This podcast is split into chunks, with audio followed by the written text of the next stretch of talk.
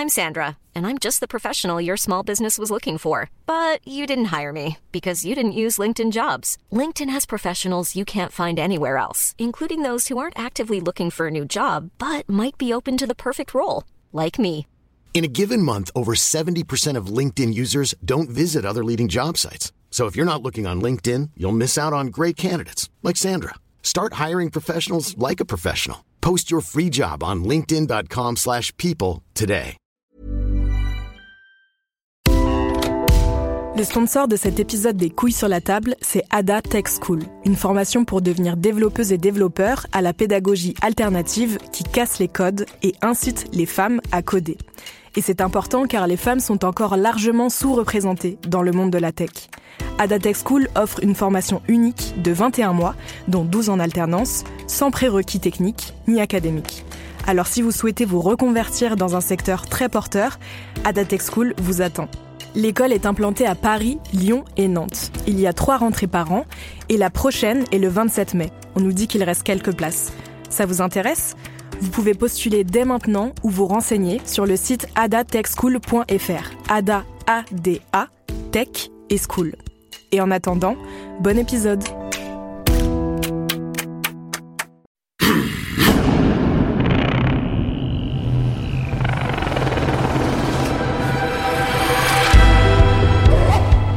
Dans cet épisode, nous allons discuter d'alcool. On va parler des pots entre collègues, de l'initiation en famille, du binge drinking, de l'alcoolisme et plus généralement de comment l'alcool reste un marqueur de virilité. Quel rôle joue l'alcool dans la construction des masculinités? En quoi boire est-il une performance de genre? Pourquoi y a-t-il beaucoup plus de personnes alcooliques euh, de sexe masculin? Eh bien, c'est de tout ça dont on va parler avec vous, Nicolas Palierne. Bonjour. Bonjour. Donc, vous êtes doctorant en sociologie. Oui. Ça fait plus de dix ans que vous travaillez euh, sur euh, cette problématique de, de l'alcool, Tout à fait. croisée avec le genre. Oui. Et donc, vous vous apprêtez à soutenir votre thèse J'aimerais bien. qui va porter euh, notamment sur le traitement des personnes euh, alcooliques. Tout à fait.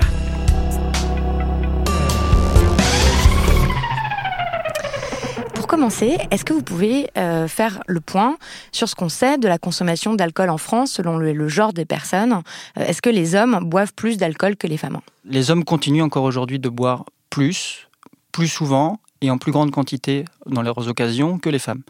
Les données épidémiologiques, il y en a euh, régulièrement aujourd'hui depuis les années euh, 90, 1990. Épidémiologiques, ça veut dire euh, qui euh, font Ce sont les, grandes, voilà, les des études tendances. quanti- Ouais. quantitatives, souvent euh, faites par téléphone. Euh, je pense au baromètre santé. Elles racontent toutes la même chose, que les hommes boivent plus. Après, il y a des variations selon les catégories sociales, selon l'âge, mais la tendance euh, forte, c'est quand même que les hommes continuent, de, comme je vous disais, de, de boire plus, plus souvent que les femmes. Historiquement, euh, ça a toujours été comme ça aussi. Pourquoi est-ce que euh, les femmes ont été tenues à l'écart de l'alcool? Il y a eu ces tendances fortes, effectivement, que le- le- les hommes restent, disons, majoritaires dans ces comportements-là. Là encore, il y a des variations selon les époques. À certains moments, les femmes étaient sans doute plus autorisées à boire que d'autres, et là encore, certaines femmes, dans certains contextes. Euh, mais on va dire qu'il y a une euh, cristallisation, il y a un renforcement de cette opposition de genre, surtout au niveau du 19e siècle, au moment où finalement on a enfermé les femmes euh, dans l'espace domestique. Et cet enfermement a accru justement cet éloignement des femmes vis-à-vis de l'alcool. Ensuite, c'est une tendance que les anthropologues notent également, que dans la plupart des sociétés, euh, je pense aux, aux travaux euh, dont j'utilise toujours ceux de Marie Douglas, qui rappellent que dans la plupart des cultures, les femmes sont éloignées notamment des, alcools forts. Elle parle à ce propos-là d'une heureuse convergence, c'est-à-dire qu'on va retrouver une convergence entre euh, ce que les médecins nous disent, une vulnérabilité biologique plus forte du côté des femmes, et une mise à distance qui, elle, répond plutôt à des normes, des impératifs sociopolitiques. On est sûr de ça que les femmes sont plus vulnérables à l'alcool, que c'est biologique? Alors, il y a beaucoup de travaux qui portent, euh, qui portent dessus. Elles sont, disons, à dose égale. Elles ont tendance à développer davantage de pathologies et plus rapidement. Maintenant, euh, moi je suis pas médecin, je vais pas re-questionner Mm. ces résultats-là. Par contre, moi en tant que sociologue, ce qui m'intéresse, c'est l'utilisation sociale et politique de cette de vulnérabilité. cet argument-là. Tout à fait. Quel rôle a joué historiquement euh, l'alcool dans le mode d'organisation économique et dans le mode d'organisation euh, sociale, notamment pour les hommes Alors là aussi, il faudrait euh, resituer sur quelle période historique, dans quelle société. Donc là, je vais plutôt moi m'accentuer sur euh, disons, le 19e siècle en France ou en Europe occidentale. Donc il faut reprendre ces modes de sociabilité dans les grandes transformations sociales, l'industrialisation, l'émergence d'autant plus forte d'une certaine forme de capitalisme. Et donc il faut comprendre à la fois cette sortie des hommes, euh, disons, de milieux ruraux vers la ville, euh, cette entrée, cette massification de la classe ouvrière. Il faut comprendre voilà, ce, sens et ces pratiques-là qui va finalement regrouper des hommes entre eux, pour une part, pour ces classes laborieuses, et puis également d'autres formes de sociabilité plutôt dans les classes aisées. Euh, je pense par exemple aux sociétés chantantes ou aux clubs d'hommes. Euh, et, je, pense qu'il faut remettre ces choses dans ce contexte-là, dans leur sociabilité, qui vont euh, permettre aux hommes de consommer dans des milieux fermés et fermés aux femmes. C'est en ce sens-là, je pense qu'on peut toujours considérer que le mode d'alcoolisation de ces hommes-là a été construit dans un certain privilège social de consommer. Euh, ça permet aussi de construire une certaine forme de virilité dans sa capacité à justement à tenir l'alcool et, à prouver, mais aussi à, dans sa capacité à construire des relations avec, les autres hommes. On va parler de ça, de comment ça se passe aujourd'hui, parce qu'on est, on est héritier euh, de, tous ces codes, on a hérité de tous ces codes culturels, même s'ils ont un peu changé. Tout à fait. Euh, à quoi ça ressemble le boire viril? Qu'est-ce que ça veut dire boire comme un homme? Alors, le boire viril, euh, je pense aujourd'hui qu'il est, disons, double. Disons qu'il est double. Tout à l'heure, j'évoquais justement le fait de tenir l'alcool. Je pense que ça, c'est l'héritage, euh, disons, traditionnel. Le terme traditionnel, des fois, me pose problème parce qu'il ne précise pas historiquement ce que, l'on entend. De quelle période, mais, en tout cas, voilà. Je pense qu'on on est héritier de se tenir l'alcool au sens d'être en capacité de tenir l'ivresse, de ne pas être ivre malgré la grande quantité d'alcool qu'on a consommé. Il y a cette forme-là qui renvoie toujours aussi à une certaine forme de boire agonistique. Euh, agonistique? C'est-à-dire que ça, on a toujours ces valeurs de compétition, de défi. Et ça, on les retrouve. On les retrouve par exemple dans les jeux à boire, on les retrouve euh, dans d'autres dans, dans, dans, le sport, dans, le sport, et aussi de mettre en défi les autres. C'est-à-dire souvent l'exemple typique, c'est justement de lancer un défi, d'être en capacité de boire plus que l'autre, ou alors de chercher à coucher l'autre. Et ça, on le retrouve effectivement dans certaines enquêtes où il y a presque y a une fierté à être le dernier à tenir debout lors d'une soirée parce que tous les autres sont couchés, justement. Donc ça, c'est le premier point. Je pense qu'on est héritier. Et l'autre, je pense que c'est, d'un certain côté, il y a un double, c'est celui au contraire de se lâcher. Puisque justement, les femmes, on l'avait écrit, les hommes doivent se tenir, les femmes doivent se retenir de boire de l'alcool eh bien là aussi, les hommes sont autorisés à se lâcher dans l'alcool. Et donc il y a aussi un boire viril qui, à l'inverse, n'est pas celui de tenir l'ivresse, mais au contraire de la rechercher pleinement et de perdre complètement le contrôle. Et d'assumer ça Et d'assumer ça parce que la valeur de virilité ne va pas être ici sur le contrôle de soi, mais au contraire sur la capacité à endurer l'ivresse, sur la capacité à endurer aussi le ridicule qui peut être associé, le vomi, euh, la perte de connaissances, etc., qui peut, qui peut être associé. Et même de, donc de s'en vanter euh, ensuite le lendemain, par tout exemple. Tout à fait, tout à fait. Et je pense à des travaux de... Euh, ici, c'est plutôt les anglo-saxons, on manque un petit peu de données en France, qui le montrent. il y a effectivement, le lendemain, une certaine glorification dans la capacité à s'être mis mal. Et ça, effectivement, c'est plutôt le supporter. Chose, et à le supporter, justement, à être, être capable d'encaisser de, de, au point de se mettre mal de manière intentionnelle ou non. Et ça, c'est un comportement qui est valorisé, euh, qui est plus valorisé pour les hommes que pour les femmes. Tout à fait. Disons que les, femmes sont exposées à d'autres risques lorsqu'elles perdent le contrôle. Et là, on retrouve euh, notamment le risque de violence sexuelle qui peut être pointé. Et ce qui peut aussi entraîner, ça on le retrouve aussi dans nos données auprès des jeunes, il y a ce souci-là, justement, de ne pas perdre le contrôle pour être en capacité, justement, de riposter, ce sont leurs termes, de résister à, euh, certains garçons, des à, des, possibles agressions, effectivement, tout à fait. C'est une forme de privilège, en fait, d'avoir le droit de, de se lâcher, de s'abandonner complètement à l'ivresse. Oui. Ça, veut, ça va aussi avec un sentiment de, sécurité euh, de la part des hommes. Effectivement, c'est-à-dire que cette insécurité-là, on la retrouve euh, dans ce que nous disent ces jeunes femmes lorsqu'elles s'alcoolisent, mais les jeunes hommes qui boivent jusqu'à l'ivresse n'ont pas un sentiment d'insécurité lorsqu'ils le font. Euh, comment a évolué la consommation d'alcool en France entre le 19e siècle et aujourd'hui? Alors, euh, on boit moins quand même qu'avant, non? On boit moins. On sait que depuis les années 60, on est à la baisse. On a baissé un petit peu de moitié, puisqu'il me semble qu'on était autour de 26 litres d'alcool pur en 1960, et on est aujourd'hui un petit peu moins, on est en dessous de, de 12 litres. Donc on a quand même une baisse qui est assez conséquente. Euh, mais cette baisse-là ne nous dit pas comment elle s'est répartie dans la société.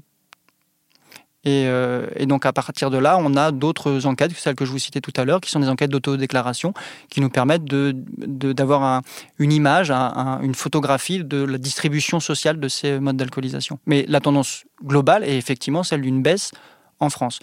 Et il faut peut-être replacer en rappelant qu'en 1960, la France était, comme on disait, championne du monde euh, dans la consommation d'alcool, puisqu'effectivement, euh, ce litrage d'alcool pur était le plus fort euh, au, niveau, international, tout à fait. Donc je pense qu'il faut resituer cette baisse. Effectivement, euh, c'est bien, mais on est encore à, des, un, niveau assez haut euh, au niveau de consommation d'alcool par habitant. Tout à fait. je pense aussi à, à, quel point c'est présent dans notre culture cette association entre virilité et alcool. À tous les, les films qu'on voit où des héros masculins valorisés boivent tous de l'alcool. Oui. James Bond boit de l'alcool, il boit des, des vodka martini. Des martini dry, il me semble. Ah oui, des martini dry. Euh, je pense aussi à des grands classiques euh, français, les Tontons Flingueurs, oui. euh, Un Saint-Jean d'hiver. Euh, et dans les Tontons Flingueurs, euh, il y a cette scène là où ils, où, où ils, ils, font tous la paix autour de l'alcool. Bon, D'abord, ils boivent pendant tout le, le, film, et puis il y a quand même une bataille entre tous parce qu'ils boivent un alcool absolument immonde. Euh, beaucoup trop fort. C'est du brutal. Et euh, ça se termine par. Euh... Faut quand même admettre que c'est plutôt une boisson d'homme. Tout à fait, tout à fait. Mais j'en reviens toujours à ce que disait euh, Marie-Noël. Justement, c'est une boisson que les hommes peuvent supporter. Et justement, la brûlure de l'alcool, pour reprendre les termes de, de Véronique Naumgrap, c'est justement ça, c'est ça qui qualifie les hommes à être en capacité de supporter cette brûlure-là. Et c'est aussi pour ça que la médecine, dans d'autres euh, dans des époques plus anciennes, euh, montrait justement que le, dans des références à la médecine galénique, que les femmes n'étaient pas en capacité justement de supporter euh, l'échauffement de, de l'alcool. Mais quand vous faites référence au film, euh, je pense que, euh, que vous avez cité plusieurs références, je pense que y a, la place de l'alcool n'est pas tout à fait la même dans les productions françaises que dans les productions nord-américaines. Je pense que le, le je suis toujours assez frappé de la. Aujourd'hui, vous citez les Tontons Flingueurs, c'est des films qui sont, on va dire, anciens, en tout cas qui remettent dans, un, autre contexte où, la, voilà, où, la, où était encore très très forte en France. Ce qu'il faut rappeler encore qu'aujourd'hui on a nettement baissé, donc je pense qu'il faut le remettre ici en contexte français. Par contre, dans les productions américaines, je suis toujours frappé de la forte présence, que ce soit dans les séries, dans les films, de l'alcool et aussi de la figure de l'alcoolique. La figure de l'alcoolique, et notamment de l'alcoolique abstinent, par exemple les AA sont extrêmement, les alcooliques anonymes sont extrêmement présents dans, dans, dans, les, séries productions. nord-américaines. Tout à fait. et c'est souvent le, cas. Il y a beaucoup de films autour de, des alcooliques, alors qu'en France, beaucoup moins. Mm. C'est quand même assez étonnant. Dans un, dans un France où dans un pays où on meurt encore beaucoup de l'alcool, qu'il y ait cette disparition de la figure de l'alcoolique dans les productions alors qu'elle est aussi présente euh, dans le contexte nord-américain. Quels avantages les, hommes retirent de leur euh, consommation d'alcool, hein, d'un point de vue sociétal et d'un point de vue symbolique? Alors, je pense qu'effectivement, l'avantage, je ne suis pas sûr qu'il y ait des avantages euh, matériels. Je, en tout cas, ça ne me vient pas comme ça spontanément. Des avantages symboliques, oui. Des avantages sociaux, oui. Euh, ça offre clairement une place dans notre groupe, auprès de nos amis. Effectivement, ça peut être valorisant. Et parce que les sociabilités aussi se construisent euh, autour de l'alcool. C'est assez difficile de, de faire une fête sans alcool, de faire une réunion de famille sans alcool, euh, voire de faire des réunions sans alcool, de faire même des repas entre collègues sans alcool.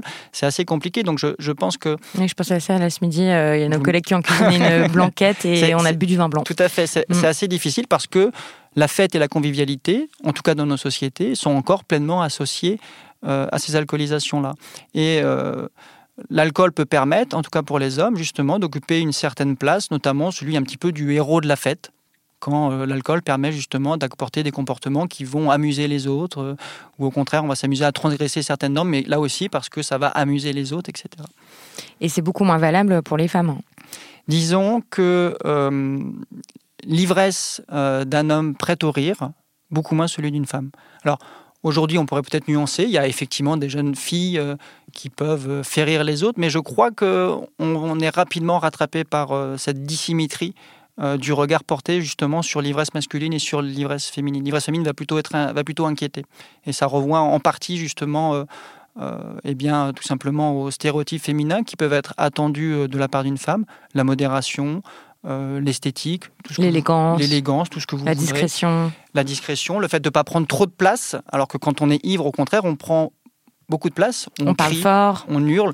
On ça, rit fort. Voilà, et ça aussi, Mm. ça, ça ressort en tout cas dans les entretiens que on avait pu mener auprès des jeunes. euh, c'est que voilà, les filles, ça crie. Le, le- le- et on supporte pas. Les garçons me disent, oh, je supporte pas les filles ivres. Elles crient trop fort. Elles ont un cri aigu. Je comprends pas. Et pourtant eux-mêmes vont dire, oh, mais oui, c'est possible que moi je bugle, mais moi ça me dérange pas. Ou quand moi et mes copains on bugle, c'est ça, c'est pas grave, ça nous dérange pas. Donc effectivement, je pense que ça amplifie la place que les femmes occupent dans l'espace. Et c'est, je pense, ça qui est dérangeant dans, aussi dans, dans l'ivresse féminine. Oui, on a entendu hein, des phrases, euh, je pense toutes et tous en, en grandissant, que c'est pas beau une fille qui boit, Oui. euh, que un garçon ivre, c'est pas terrible, mais alors une fille ivre, euh, là, ça craint Il y, y vraiment. il y a toujours cette idée, et ça, ça se retrouve aussi bien euh, euh, auprès des jeunes que auprès des populations euh, euh, alcoolodépendantes ou en difficulté avec l'alcool. Il y a un glissement de tous les stigmates attachés au mal boire. Euh, au mauvais boire et qui vont basculer sur les, sur les filles. Elles, ont- elles récupèrent finalement tout dès, dès qu'il s'agit de comparer euh, les hommes et les, et les, et les, et les femmes. Euh, les femmes, ce sera toujours pire. Donc en France, on- c'est une, une culture quand même, on, on valorise euh, Mhm. la consommation d'alcool, il y a la culture euh, du vin et de la bière dans une moindre mesure, mais quand même beaucoup du vin. Et donc l'initiation à l'alcool, c'est souvent en famille, euh, quand on est un, un adolescent. Dès sa naissance, c'est fou quand on y pense. Avec violence, il repousse à Où, euh, maintenant, je crois qu'on ne le fait plus avec les enfants, mais ça s'est fait à une, à une époque. lui donner. Car le bon vin de Saint-Émilion, ça vous donne un cœur de lion. À condition d'en mettre dans les biberons. C'était un bébé d'Yvonne-Nillet, avec des petits mollets. Mais déjà le monde l'appelait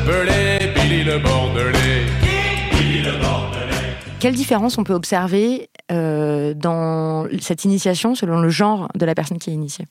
Alors, en fait, on a mené deux enquêtes euh, avec donc d'autres sociologues, donc Ludovic Gossot, Loïc Leminor et, Jean-Pierre Escriva, sociologue à l'université de Poitiers. Euh, la première, c'était portée sur les étudiants, donc en l'occurrence nos, étudiants, et puis une deuxième qui va porter euh, là aussi sur, la région, euh, donc Nouvelle-Aquitaine aujourd'hui, et qui était sur, on va dire, les lycéens apprentis, donc une population un peu plus euh, jeune, mais qui était euh, tout à fait dans la continuité de la première. On, on visait à, à- à- à reconstruire ce qu'on appelle, nous, des carrières, donc des carrières de consommation. Euh, je ne m'étends pas sur l'origine du concept. Des fois, ça peut prêter à sourire en disant Mais attendez, il n'y a pas une carrière alcoolique, Mm. etc. Et donc, l'idée, c'est de revenir un petit peu sur leur historique. Ce qui ressortait dans les deux populations, c'est qu'effectivement, l'initiation à l'alcool est souvent familiale. Euh, soit pleinement intentionnelle, soit euh, au travers de, de verres dérobés. Et intentionnel, ça peut être aussi bien la demande du jeune, mais souvent la proposition des adultes. Et comme vous le disiez, ce qui est euh, contemporain, c'est l'interdit posé sur le boire des enfants. Ce qu'on oublie un peu, peut-être un peu trop souvent quand on dit ah, les jeunes boivent de plus en plus jeunes. On oublie justement qu'au début du siècle, les On donnait de l'alcool, on donnait de l'alcool la aux enfants. Ou même qu'on ne considérait pas, euh, moi je viens de de Bretagne, on ne considérait pas que, mais ça marchait aussi en Normandie, euh, que le poiré, que le cidre était de l'alcool. Et donc on pouvait en donner euh, aux enfants encore en- au, au- au début du siècle, et même, j'ai envie de dire, une bonne partie de- du XXe siècle. Ce qu'on voit, c'est que, aussi bien dans ce que, surtout ce que nous disent par les, les jeunes, c'est que ça apparaît fortement genré du côté des garçons. C'est-à-dire qu'ils nous racontent leur premier verre en disant Bah oui, je me suis senti homme, mais homme masculin, comme homme adulte, alors que les jeunes filles ont tendance plutôt à nous raconter cette expérience-là en termes générationnels. Je, ça, je me suis senti plus adulte, mais pas je me suis senti euh, femme adulte. Alors que les garçons disent. Alors euh, que les garçons associent directement à cette expérience-là leur masculinité. Alors que les femmes, ne, en tout cas ces jeunes filles, ne, ne l'associent pas forcément de, de cette manière-là. Et dans les témoignages que vous avez récoltés, il y a aussi beaucoup de garçons, euh, me semble-t-il, euh, qui disent qu'ils ont été initiés par des membres masculins de leur famille. Oui, ce sont plutôt des figures masculines, donc les grands-pères, les oncles, les pères. Ça ne veut pas dire, là encore, que euh, les femmes ou que les mères ne le font pas, mais ce sont plutôt quand même des figures masculines qui euh, si on peut dire, euh, les garçons dans le monde des hommes, dans le monde de l'alcool. Et c'est effectivement plutôt ces figures-là qui sont prégnantes, en tout cas dans les, dans les récits, euh, dans les récits qu'on peut avoir. Après, les grandes transformations aussi, euh, parce qu'il y a quand même un aspect générationnel, qu'on disait tout à l'heure, il y a quand même des grandes modifications dans les manières de boire, du fait justement de cette diminution de l'alcool, qui est avant tout une diminution du vin. C'est cette transformation entre un boire qui était quotidien, qui accompagnait les repas, et là encore du vin, avec au contraire pour nos plus jeunes euh, cet abandon de cette culture-là, et qui va plutôt être sur des pratiques qu'on peut qualifier d'anglo-saxonnes, de par euh, l'héritage, si on peut dire, euh, et qui vont plutôt se centrer sur des pratiques associées à l'ivresse, en tout cas pour les, pour les, pour les plus jeunes. En tout cas, plutôt comme un usage psychotropique de l'alcool et non pas un usage alimentaire comme on pouvait avoir euh, auparavant. Donc la famille initie plutôt à cet usage, comme vous le disiez, de la culture du vin, qui appelle plutôt à cette modération, mais aussi dans une certaine forme un déni de l'alcool. Le vin ne serait pas un alcool, le vin est simplement vanté pour ses qualités, pour son terroir, euh, pour, ses saveurs, pour sa culture, mais on oublie que le vin contient quand même de l'alcool, alors que les jeunes, effectivement, eux, vont plutôt se centrer sur cette culture qu'on pourrait dire culture juvénile, plutôt sur cette recherche des effets psychotropiques, et ensuite, au-delà de cette initiation-là, vont plutôt ce qu'ils appellent, et ce que Sophie Le Garec notamment appelait, leur vrai premier verre, c'est-à-dire celui consommé entre pairs, P-A-I-R-S, euh, parmi les jeunes qui, eux, vont avoir un autre usage de l'alcool et d'autres normes que, euh, que les normes euh, disons, euh, intériorisées et, dans lesquelles on était socialisé dans la famille. Alors justement, parlons de cette population étudiante que vous avez étudiée et de cette, ce premier verre entre pères et de cette initiation à l'alcool dans les groupes de, de, pères quand on est jeune. À quoi ça ressemble la consommation étudiante et est-ce que la consommation des garçons diffère de celle des filles alors en milieu étudiant, on est déjà euh, il y a quelques années euh, du premier verre. Les premiers verres, euh, aussi bien dans ce que les jeunes nous disent que ce que les données, comme je disais, épidémiologiques nous donnent, c'est plutôt fin collège, début lycée. C'est plutôt là où on entre dans cette carrière-là et ensuite qu'on prolonge, alors dans une fréquence relative. Alors que quand on est sur les, étudiants, une partie, effectivement, est, déjà sur une consommation plus fréquente. Je dis bien une partie, tous ne consomment pas. C'est ce que nos données nous avaient donné sur nos, 2300 étudiants, il y avait, euh, il me semble, à peu près 15% qui ne consommaient pas, qui se déclaraient abstinents. Euh, et ensuite, par contre, ce qui est, euh, disons, la norme, mais la norme au niveau symbolique, c'est effectivement le, boire pour boire. C'est ce qui semble prédominer dans nos récits, mais cette norme-là n'est pas appliquée par tous. Et là encore, elle est appliquée par une minorité. Ce qui peut, c'est toujours un petit peu cette ambiguïté au niveau de la norme. C'est une norme qui pèse, qui est normative, mais qui n'est pas pratiquée par tous, et au contraire qui est minoritaire, si on peut dire, si on s'en tient uniquement à ce boire pour boire.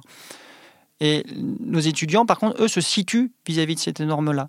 C'est-à-dire que même ceux qui, finalement, sont la majorité, ceux qui boivent avec modération, ont l'impression d'être déviants par rapport à cette norme-là. Donc la, norme de boire pour boire, c'est quoi? La norme du boire pour boire, c'est de boire jusqu'à l'ivresse, de boire hmm. pour l'ivresse. Ça, c'est ce qu'on nous, ce nous dit. Alors souvent, c'est une norme qui est celle des autres, euh, rares sont ceux qui revendiquent pleinement boire pour boire, ou ceux qui vont se reconnaître comme euh, dans ce boire pour boire vont le, le, présenter comme appartenant au passé. Oui, j'ai pu boire pour boire, mais ça c'était au lycée, ça maintenant c'est dépassé. Aujourd'hui, je sais me contrôler. Aujourd'hui, je sais boire. Ce qui ne veut pas dire qu'il n'y a pas de pratique d'ivresse, mais en tout cas, il y a cette, euh, cette idée-là que finalement, le boire pour boire touche avant tout les autres et est souvent une pratique qui est stigmatisée. Et donc, c'est pas une pratique euh, valorisée euh, quand on est un homme, justement, de, de rechercher l'ivresse hein C'est toute l'ambiguïté. c'est toute l'ambiguïté. c'est l'ambiguïté parce que le boire pour boire tend à être stigmatisé par la plupart, même ceux qui, justement, peuvent consommer des quantités importantes. L'autre ambiguïté, c'est cette notion d'ivresse à partir de quand on est ivre? Et là aussi, l'ivresse doit être stigmatisée parce qu'elle est renvoyée au vomi, elle est renvoyée au coma, elle est renvoyée à l'incapacité de marcher. Et donc la plupart ne se reconnaissent pas dans des ivresses. Même s'ils ont bu 10, 15 verres, ils ne vont pas considérer qu'ils sont ivres. Parce que justement, ça renvoie aux formes les plus extrêmes de manifestation de l'ivresse. Hmm. Donc il y a cette ambiguïté-là. Et donc on peut très bien reconnaître effectivement euh, et déclarer boire des quantités importantes, mais ne pas endosser l'image du boire pour boire et ne pas endosser l'image du boire, du boire pour l'ivresse. Quand on, quand on veut comprendre euh, comment fonctionne une norme, euh, c'est toujours intéressant de voir euh, ceux qui ne s'y conforment pas. Tout à fait. Et donc, vous avez rencontré plusieurs étudiants qui disent être abstinents, oui. qui font le choix, même revendiquent de ne pas boire. Je suis pas sûr qu'ils revendique pleinement. Parce que là encore, euh, il y a deux, deux extrêmes. Donc on stigmatise ceux qui boivent le plus, mais on a tendance aussi à stigmatiser ceux qui ne boivent pas du tout parce qu'ils ne se conforment pas à la norme qui, dans nos sociétés, demande de boire. Donc on, s'était intéressé à eux euh, parce qu'on leur avait dans un premier temps passé un questionnaire, et dans le questionnaire, ils nous disaient qu'ils ne buvaient pas. Donc nous, ça nous intéressait pour comprendre justement bah, ce qu'il en, en était. Et dans nos 13 abstinents, en réalité, il n'y en avait que deux qui ne buvaient pas. Du tout. Du tout. Hmm. Les 11 autres consommaient, certes modérément, mais certains pouvaient aussi consommer avec ivresse, mais il n'empêche qu'ils ne se, qu'ils ne se euh, concevaient pas eux-mêmes comme buveurs, parce qu'ils avaient encore cette référence au boire pour boire, au boire Mhm. pour l'ivresse, et parce qu'ils ne pratiquaient pas cette norme-là, ne se concevaient pas du tout buveurs.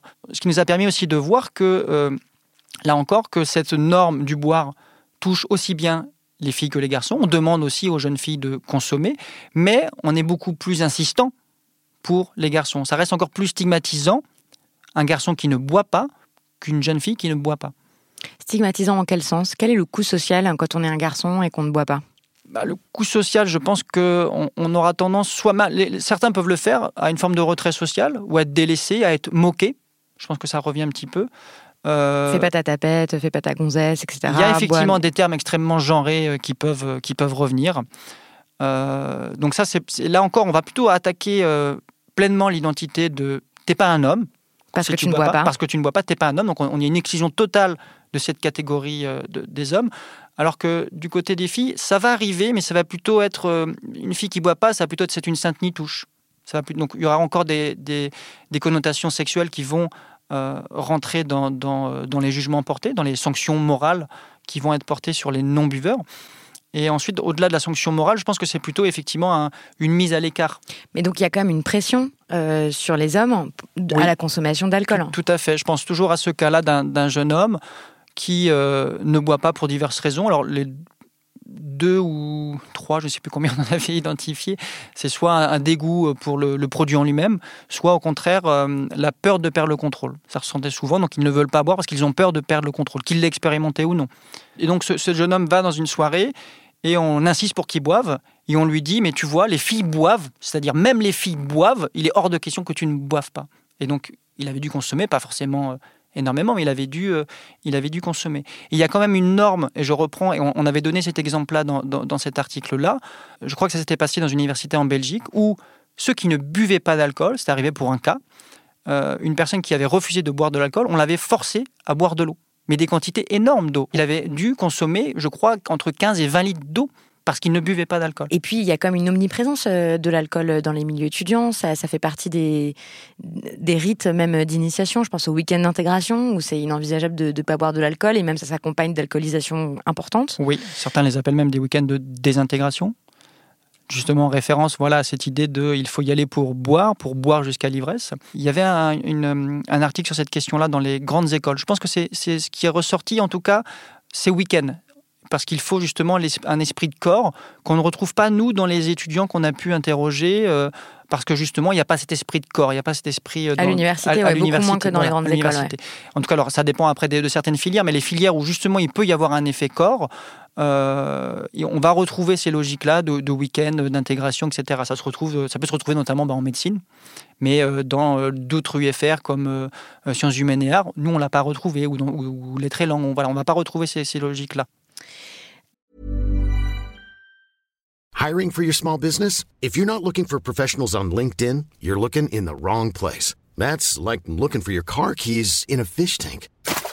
LinkedIn helps you hire professionals you can't find anywhere else, even those who aren't actively searching for a new job but might be open to the perfect role. In a given month, over 70% of LinkedIn users don't even visit other leading job sites. So start looking in the right place. With LinkedIn, you can hire professionals like a professional. Post your free job on linkedin.com/people slash people today. Quality sleep is essential. That's why the Sleep Number Smart Bed is designed for your ever evolving sleep needs. Need a bed that's firmer or softer on either side? Helps you sleep at a comfortable temperature? Sleep Number Smart Beds let you individualize your comfort so you sleep better together. JD Power ranks Sleep Number number 1 in customer satisfaction with mattresses purchased in-store. And now save 40% on the Sleep Number limited edition Smart Bed for a limited time. For JD Power 2023 award information, visit jdpower.com/awards. Only at Sleep Number stores or sleepnumber.com. On va parler maintenant de l'alcoolisme. Il faut quand même rappeler que la Oui. consommation d'alcool euh, excessive, hein, ça, ça provoque énormément de décès, plus de 30 000 décès chez les hommes, 11 000 chez les femmes Oui. par an en France. C'est ça. Et que on estime que 5 millions de Français seraient en difficulté avec l'alcool. Alors c'est toute la difficulté de préciser justement où Qu'est-ce se que ça veut dire, cette, euh, difficulté Donc effectivement, au niveau des données de mortalité en France, on a toujours trois fois plus d'hommes qui meurent de l'alcool comparativement aux femmes. Euh, si on prend les données hospitalières, là aussi, il y a trois fois plus d'hommes euh, qui sont hospitalisés des suites, alors pas forcément que des dépendants, hein, mais qui sont hospitalisés des suites néfastes de leur consommation. Donc ça peut être aussi par donc les accidents de la route, par exemple Les accidents de la route ou tout type de pathologie, des formes de cancer notamment. On sait que l'alcool pèse encore lourdement dans le développement des cancers, l'alcool et tabac. Mais en tout cas, ce sont les deux principaux facteurs sur ce développement-là. Pourquoi il y a beaucoup plus d'hommes alcooliques que de femmes alcooliques? Alors, d'une part, je pense que ça participe, comme je le disais tout à l'heure, parce que boire de l'alcool participe à construire la masculinité ou les masculinités. Donc ça participe aussi. Mais euh, le mal boire, donc là aussi, euh, on pourrait s'interroger, euh, c'était ça finalement votre question, sur, sur, quel, sur quel ce mal boire, où, où se situe-t-il? Je crois que c'est encore quelque chose qui est attendu comme une, un modèle d'inconduite, ou en tout cas comme une manière masculine d'exprimer une forme de mal-être. Beaucoup plus que chez les femmes. Alors qu'à l'inverse, on va retrouver beaucoup plus de femmes dans des troubles émotionnels, euh, ou dans anxieux. des troubles anxio-dépressifs. Voilà, les femmes sont à l'inverse très très majoritaires. Et là encore, le sexe ratio est presque inversé. On retrouve trois fois plus de femmes dans ces troubles-là.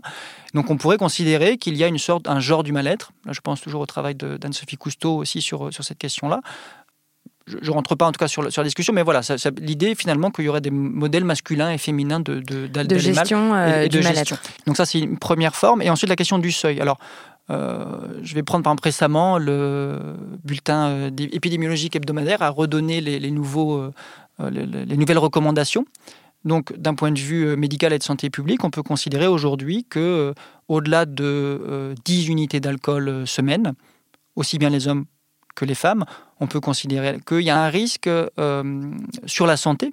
Ce qui ne veut pas dire non plus qu'en dessous du, de ce seuil-là, il n'y ait pas de risque. Hein. c'est aussi l'un des, des, apports de, cette nouvelle recommandation. Il n'y a pas de risque zéro avec l'alcool. Mais euh, ce qui est assez nouveau, voilà, c'est cette recommandation unisexe elle vaut pour les hommes et pour les femmes, mmh. alors qu'auparavant, si mmh. vous vous rappelez, on était souvent sur cette recommandation de pas plus de 3 verres, de 3 verres pour, les, hommes, par jour et 21 et... verres semaine et 14 semaines pour les femmes et 2 verres semaine. Donc ça, c'est les recommandations. Ça, c'est les recommandations d'un point de vue santé publique, médical. Mais le mal boire défini socialement, on va pas forcément être sur, euh, sur Alors qu'est-ce que c'est le, le, mal boire défini alors, socialement? Justement, le mal boire défini socialement, c'est celui qu'on va considérer comme ne relevant pas des normes ou qui ne sont pas appropriées à un contexte. Par exemple, euh, être ivre euh, à un mariage, être ivre à un anniversaire n'est pas forcément mal approprié sur ce contexte-là. Et pourtant, on est largement au-dessus euh, de, de, On peut être largement au-dessus des divers, non pas en une semaine, mais en, en, une. En, une, en une, soirée. Donc, dans ce contexte-là, le mal boire n'apparaît pas. Ça peut être attendu, ça peut être conforme à ce contexte-là. Voire valorisé, comme on le dit. Voire valorisé, effectivement, dans une recherche d'ivresse. Donc, le mal boire va être très fortement dépendant du contexte d'alcoolisation et aussi de celui ou de celle qui consomme. Et à l'inverse, euh, des petites consommations, c'est pas forcément que des pratiques qui ont recours à l'ivresse. Des petites consommations, par exemple, eh bien, le mal boire, ça peut être aussi défini pas seulement socialement, mais aussi juridiquement. Boire au volant, euh, boire euh, lorsque l'on est enceinte, boire lorsque l'on allait. Il suffit pas forcément de boire jusqu'à l'ivresse pour rentrer dans des catégories du mal boire. Ou aussi, par exemple, euh, boire de manière seule. C'est aussi une norme sociale qui apparaît. Il est mal vu. Là encore, peut-être qu'on peut nuancer dans certains contextes, ça passe, mais souvent on pointe cette norme-là. On, on, ne doit pas consommer seul, ou on ne doit pas consommer le matin. Bon, si vous prenez vos deux verres de blanc euh, à 8 heures du matin, bah, vous n'avez pas bu forcément des grandes quantités, mais on va vous regarder d'un certain regard. Et est-ce que euh, ce qu'on considère comme étant le, le, le mal boire, c'est oui. la même chose selon le sexe de la personne? Ben, là, là, aussi, non, puisque ça revient un petit peu à ce qu'on disait tout à l'heure, c'est-à-dire que l'ivresse masculine est davantage tolérée que l'ivresse féminine. Donc, donc, non, le regard va être encore euh, différent pour les hommes et pour les femmes, parce que comme vous le disiez, une femme qui boit, c'est pas joli, euh, même si on peut s'interroger sur l'esthétique d'un homme qui boit. Euh, mais en tout cas, voilà, on retrouve toujours cette dissymétrie et on tolère beaucoup plus les hommes qui, non seulement leur ivresse, mais on, on tolère beaucoup plus aussi leur propension à consommer plus fréquemment et de manière plus importante que les femmes. Je pense qu'il y a encore une tolérance plus grande qui va dans les deux sens, parce que ça participe aussi à une certaine forme de privilège. Les hommes peuvent sans doute adopter certaines formes de déviance, ou en tout cas, ils ont un, un, un une autorisation, si on peut dire, à adopter plus de formes de déviance, alors que les femmes sont plus souvent rappelées à l'ordre. Donc ça, c'est le premier point. Et comme je disais tout à l'heure, c'est-à-dire que c'est encore une certaine manière d'aller mal, une manifestation masculine d'aller mal. Et donc, eh bien même si on boit mal, oh, on va considérer qu'en ce moment il n'est pas très bien, que euh, ça va lui passer. Et donc là encore, il y a une certaine tolérance qui peut durer beaucoup plus long. C'est ce que je retrouve moi en tout cas par rapport à, mes, à ces hommes et à ces femmes que j'avais pu interroger sur la codépendance. À, à, mon sens, en tout cas dans les récits que j'ai pu recueillir, euh, les hommes mettent euh, beaucoup plus de temps à, à ce qu'il y a un processus qui s'engage et à ce qu'on considère, oui, mon alcoolisation problématique, est, pro est, problématique. Mais c'est aussi bien parce que pour la difficulté que ces personnes-là ont à reconnaître leur consommation comme problématique que les réactions sociales qui euh, s'adressent à eux. Je pense que la réaction sociale est peut-être plus rapide pour une femme. On va considérer qu'une femme qui boit, bah là encore, c'est pas normal. On va pas lui dire oh ça va lui passer, alors que pour un homme, cette tolérance peut lui être euh, là aussi peut-être euh, euh, à double tranchant. Et donc ce privilège, c'est aussi une forme de piège en fait. Si, si on s'en tient, oui, si on s'en tient uniquement j'ai envie de dire, aux conduites d'alcoolisation, on peut considérer qu'effectivement, c'est un, c'est, disons, c'est le, le, revers de la médaille, c'est, le coût du privilège. Puisque ça va de soi, finalement, si les hommes c'est ce qu'on avait écrit avec Ludovic Gosso, si les hommes finalement euh, euh, manifestent ce privilège-là dans les alcoolisations, c'est aussi normal que finalement ils payent le coût de ces alcoolisations, beaucoup plus que, les femmes. Euh, mais je serais plus prudent de dire que finalement, bah, les interdits qui sont portés sur les femmes de s'alcooliser, est-ce que c'est nécessairement bénéfique? Oui, c'est bénéfique par rapport aux différentes alcoolopathies, mais est-ce que les femmes, comme je le disais tout à l'heure, ne vont pas développer d'autres troubles aussi pour manifester leur mal-être ailleurs, notamment les troubles anxio-dépressifs? Donc, sur le plan pur de l'alcool, effectivement, c'est un coût. Est-ce que les hommes euh, utilisent, euh, en fait, ils utilisent beaucoup plus l'alcool euh, comme automédication pour du mal-être psychique que les femmes? La difficulté que j'ai, c'est que euh, ils vont pas tous reconnaître cet usage euh, d'automédication. C'est l'une des hypothèses, souvent que, je retrouve dans la littérature, une forme d'automédication. Et effectivement, on peut considérer que les hommes vont plutôt avoir des pratiques euh, qui vont euh, être en, quelque sorte très créatives, qui vont leur permettre d'échapper justement à, au poids de cette situation-là, et dont l'alcool peut, faire partie. Alors que les femmes, elles, vont plutôt, si on en tient une certaine littérature, vont plutôt être amenées à ce qu'on dit à ruminer, à entretenir ce mal-être, à, à, à, ressasser cette situation. Et, ou à en parler autour ou à, ou à en parler, mais certains auteurs indiquent justement que cette rumination vont plutôt s'entretenir justement dans le fait d'aller en parler, ce qui peut être assez surprenant. La difficulté, c'est que si on se tient uniquement qu'à chacun des, des, termes, on va considérer que finalement les pratiques récréatives permettent d'échapper à la rumination et sont plutôt bénéfiques à la santé mentale à ou... la santé mentale au sens où on ne va pas développer des troubles anxio-dépressifs mais si on cumule les deux bah, peut-être qu'aussi ces pratiques-là vont au contraire être euh, plus négatives puisqu'elles peuvent aussi entraîner sur des pratiques d'alcoolisation qui elles ne, ne, ne, sont pas bénéfiques mmh. voire entretenir des troubles anxio-dépressifs hein. Il y a ou les, les masquer ou servir à les masquer beaucoup plus longtemps. Euh, je suis plus prudent sur l'idée justement que les hommes auraient, euh, disons, une dépression masquée. Il y a toute une littérature euh, qui se consacre mm -hmm. là-dessus. Je ne crois pas que ce soit tout à fait la même chose. Je, je ne peux pas considérer. Les, on retrouve souvent, et il y a là aussi euh, peut-être 20, 30 ans ou 40 ans, littérature sur le, la relation entre la dépression et, et les formes de dépendance à l'alcool. Je pense que les deux sont souvent associés. Il y a une corrélation entre les deux, mais je ne pense pas qu'il faille faire de l'un l'autre. Je pense qu'on peut effectivement consommer lorsqu'on est déprimé, mais il y a aussi des hommes qui euh, s'engagent dans les conduites d'alcool-dépendance euh, qui n'ont pas forcément de syndrome dépressif. Et je pense que c'est quand même deux, euh, deux, manifestations différentes, notamment sur les relations de, de pouvoir, euh, où le sentiment d'impuissance est très présent dans les troubles anxio-dépressifs.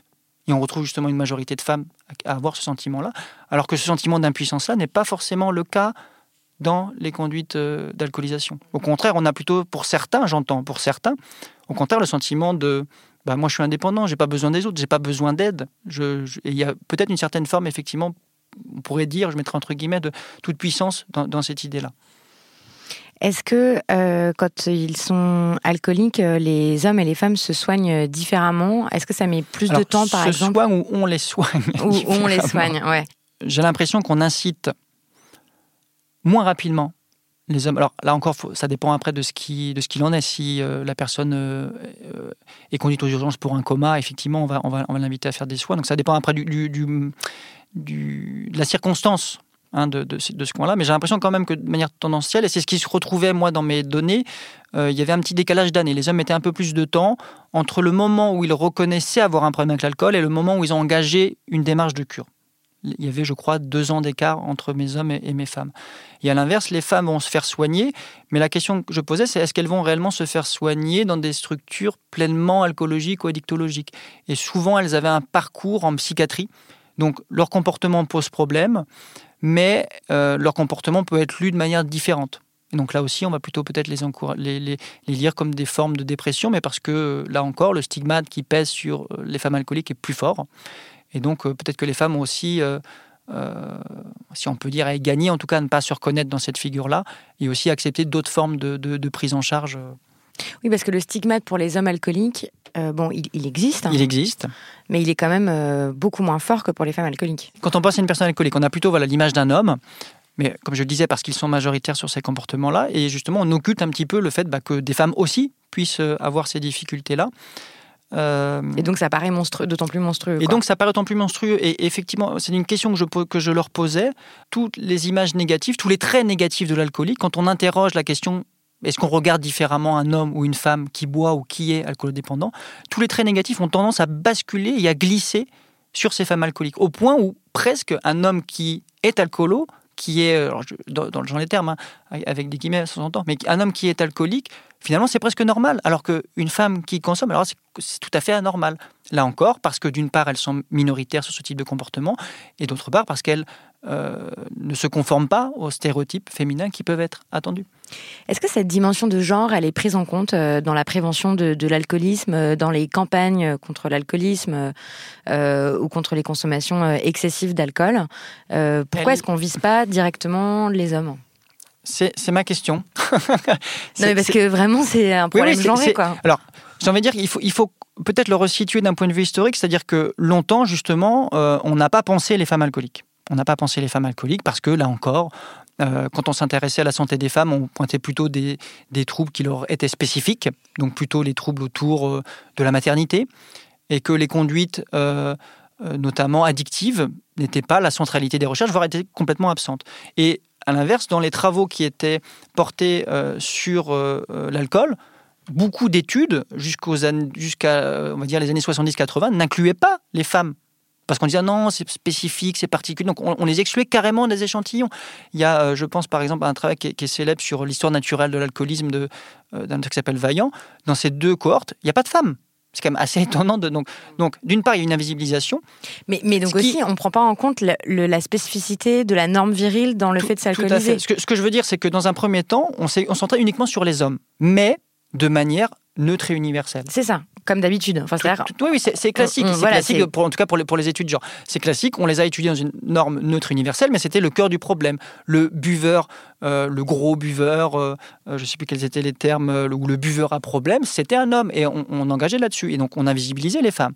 Ensuite, à partir du moment où la question des femmes est intervenue, là aussi années 70-80, ce qui est je, enfin, je reviens pas dans les détails, mais c'est à peu près ça. Donc, on a commencé à s'interroger, à spécifier l'alcoolisme des femmes.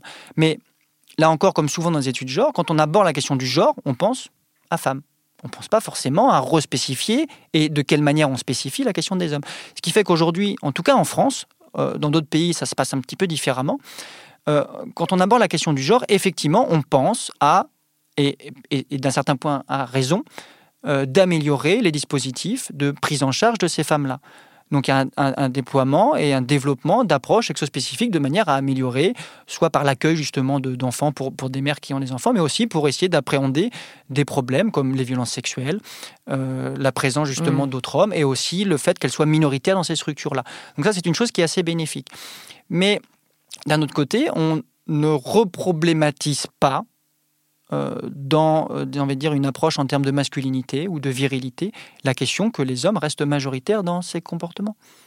Et donc moi je me dis, euh, en luttant là contre les stéréotypes de genre masculin, euh, contre le culte de la virilité, etc. Est-ce que ça permet pas aussi, est-ce que ça permettrait pas, en déconstruisant ces normes-là, euh, de lutter contre l'alcoolisme et tous les problèmes qu'entraîne la consommation d'alcool hein? Oui, oui. Alors il y a des études effectivement qui montrent que euh, quand se développe une certaine égalité de genre, les hommes et les femmes ont tendance à consommer tous les deux moins. En tout cas, à se rapprocher dans une, dans une euh, norme de modération. Donc, de ce point de vue-là, on pourrait considérer effectivement que ce serait profitable. Mais là aussi, la question, c'est toujours la même chose. Hein. Est-ce que l'égalité de genre est profitable pour les hommes? À partir du moment où les hommes, au contraire, ont des privilèges, on peut considérer que euh, si l'égalité de genre va forcément leur nuire d'un certain côté. Je pense que c'est ce que disait déjà Rewin Connell. On ne peut pas être naïf et considérer que la, la, mise à plat de la domination va être bénéfique pour les hommes. Non. Bah ça, euh, ça c'est clair. Mais je me dis, par exemple, sur cette question-là, on a sur vu, sur cette question-là, le, oui, coût, le coût qui accompagne ces privilèges. Voilà, peut considérer... L'alcoolisme, les morts violentes, euh, les problèmes de santé, etc. On s'est dit, euh, mais ça a quand même un coût élevé, cette, ce culte de la virilité avec l'alcool. Tout à fait. Mais ça va avoir, ça peut donc baisser ses consommations. aura non seulement une part sur ce que je peux considérer plutôt comme un coût secondaire de la domination, parce qu'il y a quand même des privilèges vis-à-vis de ces hommes. Donc ils vont perdre ces privilèges-là, cette tolérance justement à leur alcoolisation. Mais euh, on peut aussi considérer que cette baisse sera aussi profitable pour euh, les familles, pour, euh, dans des dispositifs hétérosexuels, pour leurs femmes. Pour, donc il n'y a pas uniquement qu'un bénéfice pour les hommes, ça peut aussi être bénéfique aussi pour les Hmm. femmes de, de réduire ces, ces portes de, de consommation. Oui, je me dis le jour où ce sera plus du tout considéré comme super viril de savoir ça- tenir ça- l'alcool. Ça, l'est en partie. Je pense qu'il y, y a les deux. C'est en train de changer, vous pensez? Je, pense. Ça, en tout cas, ce que je disais tout à l'heure, euh, la question n'a pas été problémat- problématisée. En tout cas, je, n'ai pas ce sentiment-là que, ce- que ce soit problématisé en France. Euh, ça l'est ailleurs, ça l'est dans les pays anglo-saxons, mais euh, et, et aussi dans un héritage des, euh, justement des travaux féministes sur cette question-là. Je pense par exemple aux travaux non seulement de Rewin Connell, mais aussi de Will Courtenay sur euh, les liens entre la masculinité et, et la santé. Mais j'ai l'impression que c'est pas encore suffisamment déployé. En tout cas, ça ne se retrouve pas dans, dans, dans, Dans les politiques publiques dans les politiques françaises. publiques hein. et dans les sciences Ouais. publiques, où là encore, le genre finalement va être renvoyé aux femmes. Très bien. Euh, Qu'est-ce qui vous plaît tellement dans ce sujet d'avoir lié euh, le genre et l'alcool? Que- bah, je pense que c'est un peu un sujet, euh, j'ai envie de dire, qui, qui est sans fin, puisqu'on voit euh, tout euh, l'aspect protéiforme que les alcoolisations ont dans nos sociétés. Si vous regardez, c'est assez difficile de ne pas avoir de l'alcool dans toutes les sphères. Absolument partout. Absolument Ouais. partout Mm. dans votre quotidien, dans toutes Dans les la sphères. culture. Dans la culture, dans le travail, dans les loisirs, dans la famille, dans l'intimité, on peut le retrouver partout. Et donc, moi, c'est ça qui m'intéresse, c'est que l'alcool est une porte d'entrée, finalement, pour étudier la plupart des relations sociales, et même quand l'alcool n'est pas présent, puisque c'est ce qu'on avait fait aussi du côté de, de- de nos abstinents. Donc, c'est ça qui me plaît, c'est cette protéiforme et l'aspect où l'alcool est, ce que ce qu'écrivait là encore Véronique Naum-Grapp, c'est l'alcool peut aussi bien être le symbole de la réussite que le symbole de l'échec. Et donc, on a, on a, c'est vraiment, ça, ça couvre, j'ai envie de dire, euh, un ensemble extrêmement divers et contradictoire. Et donc, c'est ce qui me plaît, en tout cas, euh, cette, cette culture de cette contradiction, de paradoxe. Donc, c'est aussi pour ça que ça m'intéresse. Vous, vous êtes euh, un homme Oui. Est-ce que travailler sur l'alcool et le genre, ça a changé la façon euh, dont vous regardez les hommes et notamment les hommes s'alcooliser, Oui. euh, dont vous dont vous regardez certains rites virils, etc. Et comment ça l'a changé? Alors, dans le cadre de mes recherches ou dans, Même ou dans le cadre perso- personnel. Dans le cadre personnel. Alors, euh, disons qu'il y a les deux. Alors, oui, à partir du moment où je porte mon regard euh, de sociologue, effectivement, j'ai tendance à regarder ce qui se fait dans, dans des logiques de bravade, de bravade, où justement, où on a tendance à, être- à- à- à ne pas se prendre au sérieux, à rechercher des conduites de dérision, etc. Et à, et interroger ça dans des logiques justement de masculinité. Euh, donc ça, oui, effectivement, ça, ça a apporté. Après, sur le plan personnel, bah oui, ça apporte de la réflexivité sur justement ce qu'on peut mettre et ce qu'on peut attendre dans son rapport à l'alcool. Euh, mais en tout cas, voilà, ça intrigue justement de, de, de, de prendre au sérieux des conduites qui, qui, euh, dans un allant de soi, ne le sont pas ou ne, ne veulent pas l'être. Est-ce que vous auriez un conseil à donner, euh, je pense notamment aux auditeurs, euh, sur cette euh, consommation d'alcool et sur la façon dont c'est lié avec les exigences des normes viriles? Bah, j'ai envie de dire, le premier. Alors, on pourrait s'attendre effectivement à ce que je leur dise de moins, de moins consommer, mais en tout cas, je leur dirais simplement d'être un peu plus observateur. C'est ce qui ressort en tout cas quand on avait interrogé nos jeunes. Euh, parce que moi, je leur posais des questions justement. Bah, est-ce que les filles consomment de la même manière que toi? Est-ce que tes, copains consomment de la même manière que toi? Ils disaient mais oui, mais nous, on se pose jamais ces questions, on se pose jamais. Et donc, je pense que c'est peut-être le, premier conseil que je pourrais donner. Regardez un petit peu la manière dont vous consommez, dont les autres consomment, et essayez de dégager du sens. Qu'est-ce que vous y attendez? Qu'est-ce que les autres peuvent euh, y attendre? Et je pense que ce serait déjà bien de cultiver cette réflexivité dans ce rapport au- aux produits, euh, outre l'idée de, de- de diminuer effectivement les, les consommations.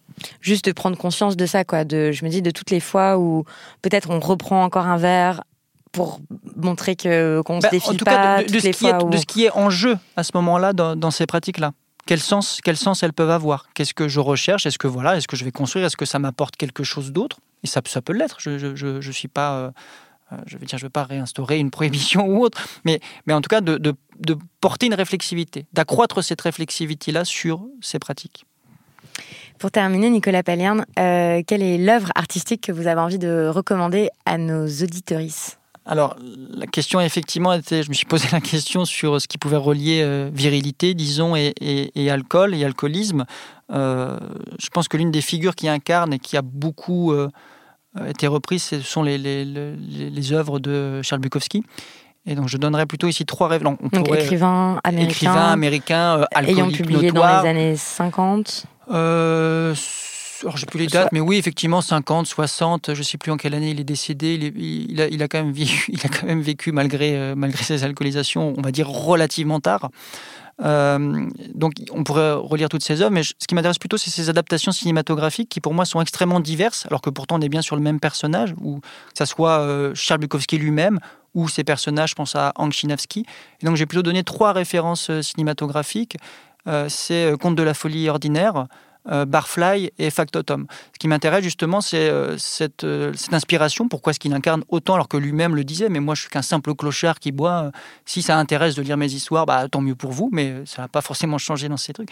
Et c'est justement cette adaptation parce que je trouve que dans les mises en scène de ces trois films-là, non seulement le personnage est différent, mais la masculinité qui est mise en scène est elle aussi différente dans ces trois adaptations-là.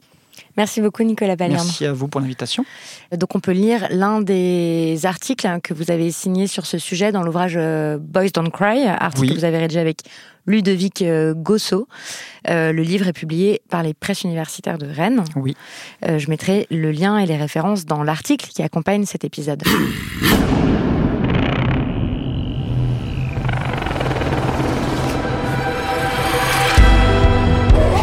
vous avez appris des choses en écoutant cette conversation, eh bien écoutez, parlez-en autour de vous et racontez-moi euh, comment ça s'est passé. Ça m'intéresse toujours beaucoup de vous lire. Merci beaucoup pour tous vos messages, vos commentaires, vos retweets et vos stories Instagram. Euh, c'est aussi et c'est surtout grâce à vous si ce podcast est de plus en plus écouté.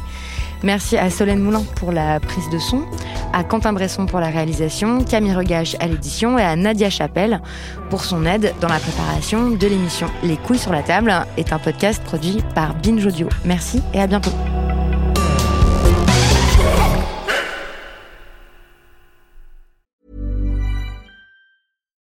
When you make decisions for your company, you look for the no-brainers. And if you have a lot of mailing to do, stamps.com is the ultimate no-brainer. It streamlines your processes to make your business more efficient, which makes you less busy.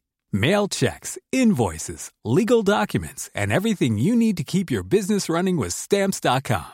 Seamlessly connect with every major marketplace and shopping cart. Schedule package pickups and see your cheapest and fastest shipping options from different carriers. With rates up to 89% off USPS and UPS rates. And with the Stamps.com mobile app, you can take care of mailing and shipping wherever you are. Make the same no-brainer decision as over 1 million other businesses with stamps.com. Sign up with code program for a 4-week trial plus free postage and a free digital scale. No long-term commitments or contracts. That's stamps.com. Code program.